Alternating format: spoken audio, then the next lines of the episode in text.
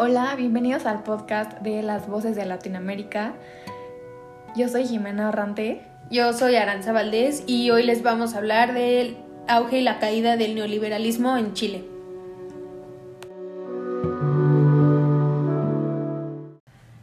Para ponerlos en contexto, voy a explicar lo que es el neoliberalismo, que se puede entender como una corriente de pensamiento económico y político que surge en el siglo XX. Esta se basa en la defensa de un sistema capitalista y dicha corriente trata de resurgir las ideas del liberalismo clásico.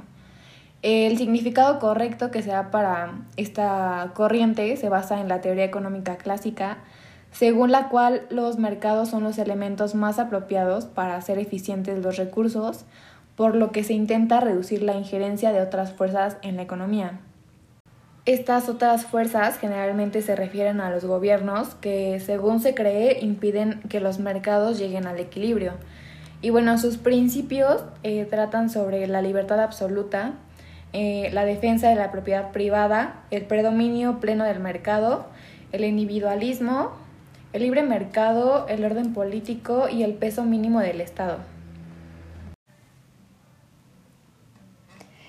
Eh, para algunos organismos financieros internacionales, Chile se convirtió en un ejemplo a seguir en América Latina, en virtud de lo que ha completado las llamas reformas estructurales, sin demasiada resistencia. También para algunos ciudadanos quienes se congratulan al mirar el caso chileno, olvidan la forma en la que comenzó este proceso de reestructuración hacia el neoliberalismo. Eh, muchos de ellos han olvidado cómo el modelo neoliberal inició con la ruptura constitucional y una implantación de una dictadura militar que transformó radicalmente el pensamiento de la sociedad chilena.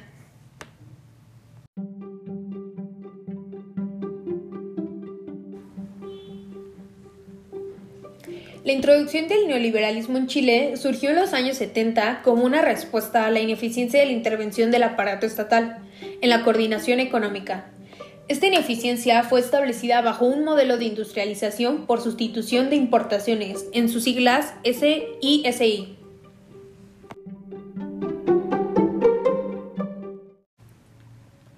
También se menciona como que esta corriente se impuso en Chile hace cuatro décadas y desde entonces se ha posicionado en todos los ámbitos de este país, pero no obstante, desde el auge de las movilizaciones sociales en los últimos años, se ha generado una oposición muy importante a esta arraigada ideología.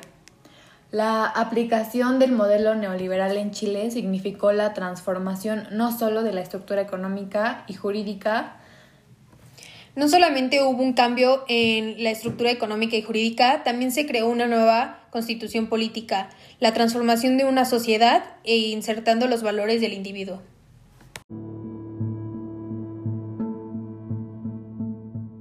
En agosto de 1978 se presenta un proyecto de nueva constitución que fue elaborado por la Comisión Constitucional y el anuncio de este proyecto fue en diciembre de ese mismo año este se trataba de la reforma laboral que marcaba el inicio del auge de la ideología neoliberal como la corriente más dinámica y global del régimen.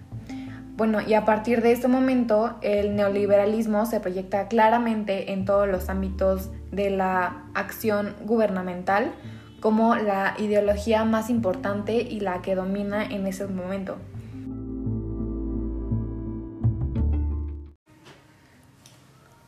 Para entender mejor este contexto, se trató de un proceso de globalización, de expansión ideológica desde el área económica, donde tuvo un predominio temprano hacia todas las demás esferas de la vida social para la comunidad chilena.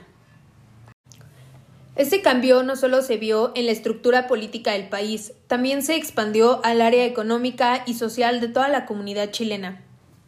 Y bueno, este documento se definía como en favor de un capitalismo de libre mercado, consagrando constitucionalmente sus bases doctrinarias fundamentales, que son la propiedad privada y la libre iniciativa económica individual como derechos prácticamente inmutables.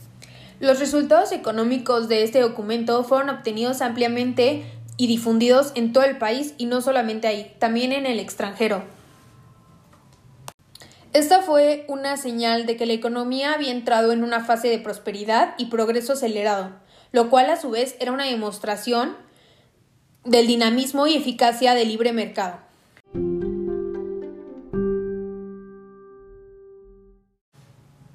Y bueno, eh, la Constitución sufre una modificación para que en 1980 se den las consecuencias que se puede decir que dificultan las reformas profundas.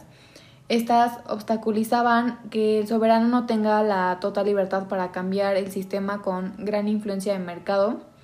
Esta estaba hecha para no ser cambiada, de modo que las condiciones favorables al desarrollo neoliberal permanecieran y las modificaciones hechas que habían logrado algunos cambios, eh, no, nunca iban al punto central o cumplían los objetivos que se deseaban en ese entonces.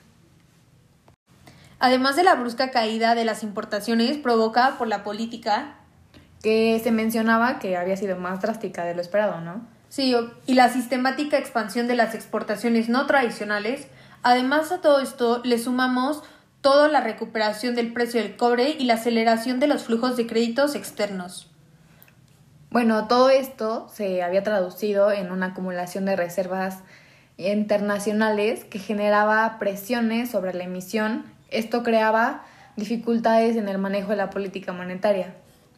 Todo el conjunto de estos, de estos factores se convirtieron en datos alarmantes para 1979 en la situación económica no obstante, todos eran interpretados como simples residuos del pasado que serían superados automáticamente por el propio modelo de libre mercado instituido en la nueva Constitución de 1979.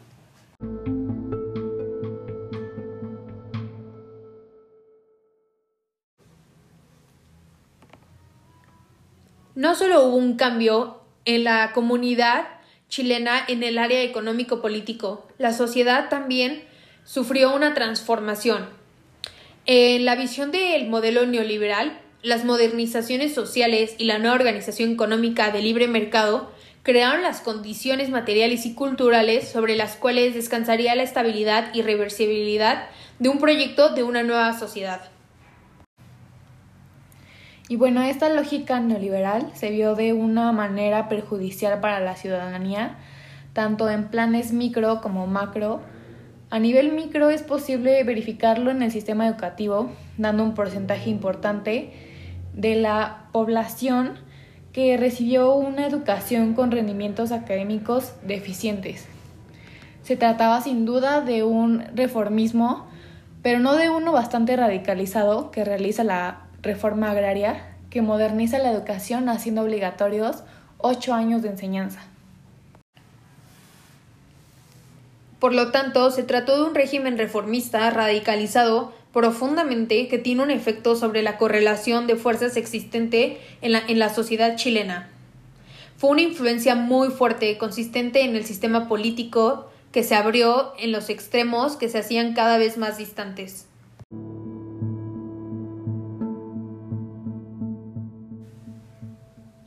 La profundidad de las transformaciones modificó la visión de la sociedad chilena provocando un impacto significativo en los comportamientos de los colectivos, moldeándolos conforme a los requerimientos de estabilidad y eficacia del nuevo orden social.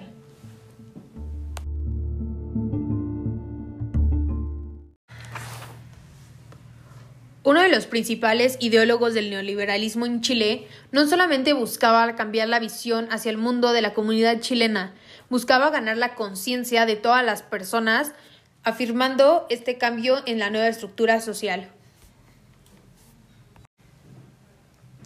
En este aspecto podemos opinar, ya que no solamente Chile sufrió una gran transformación en, la, en el ámbito económico-político, el modelo neoliberal inició con la ruptura de la, del sistema constitucional del país.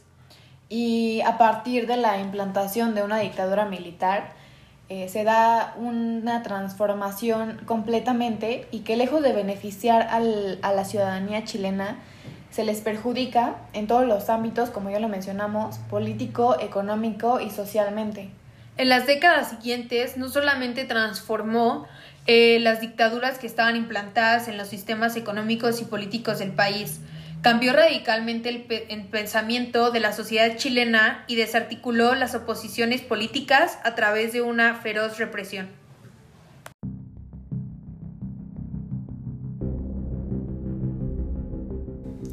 A mediados de 1981 se empezaron a avecinar los primeros síntomas de lo que más tarde se convertiría en una crisis económica, gracias a la implantación de un sistema neoliberal en la sociedad chilena.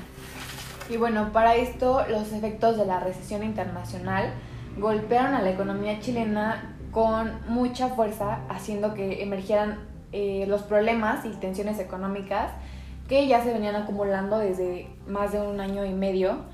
Y bueno, los términos de intercambio experimentaron un violento deterioro. Estos se agudizaron y los problemas de la situación externa del país. Aunque mundialmente se estaba viviendo una crisis económica, el deterioro de la producción y el empleo en la sociedad chilena era mucho mayor a la recesión mundial.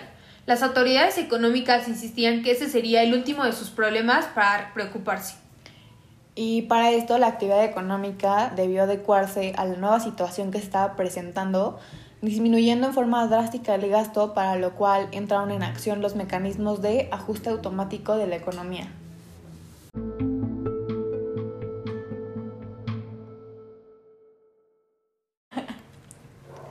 Para 1982, la sociedad chilena sufrió una gran disminución en el flujo de recursos externos, lo cual precipitó una crisis. En junio de ese año, forzado por el acelerado deterioro de las cuentas externas, aumentó un creciente endeudamiento con el exterior. En medio de esta crisis financiera y productiva, el gobierno se vio obligado a devaluar y también se da el reconocimiento público de que el esquema monetarista había fracasado. La herencia que dejaba una década de experimentación con la implantación de un nuevo sistema económico, político y social en la sociedad chilena fue desalentadora. En lugar de obtener un crecimiento económico sólido y sostenido, el ensayo neoliberal legaba una base productiva profundamente deteriorada, un sistema financiero prácticamente quebrado y un alto nivel de endeudamiento externo. Esto obligó a la sociedad chilena y al gobierno a pasar los siguientes años a destinar a más de tres cuartas partes de sus ingresos de exportación al pago de amortizaciones e intereses y un tercio de la fuerza de trabajo desempleada o sin ocupación estable. Y bueno, para esto la confianza en que los mercados traerían consigo mayor eficiencia, prosperidad y que permitirían un funcionamiento fluido y estable de la sociedad, atenuando los conflictos, demostró ser una mera eh, situación ideal o plan ineficiente.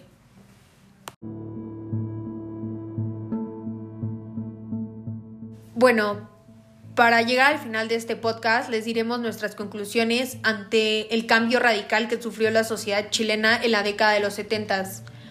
Eh, la desarticulización de la sociedad y un sistema económico previo que ya estaba, la instalación de un sistema en forma de régimen llamado neoliberalismo eh, no fue suficiente para crear eh, un nuevo orden sobre las ruinas que había dejado este sistema en el al país.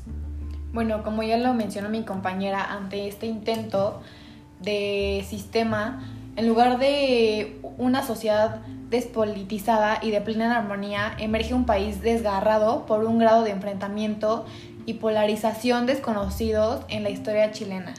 Eh, la implantación de este sistema en forma de, un régimen autoritario eh, marcó la historia del país en todos los aspectos, económico, político y social.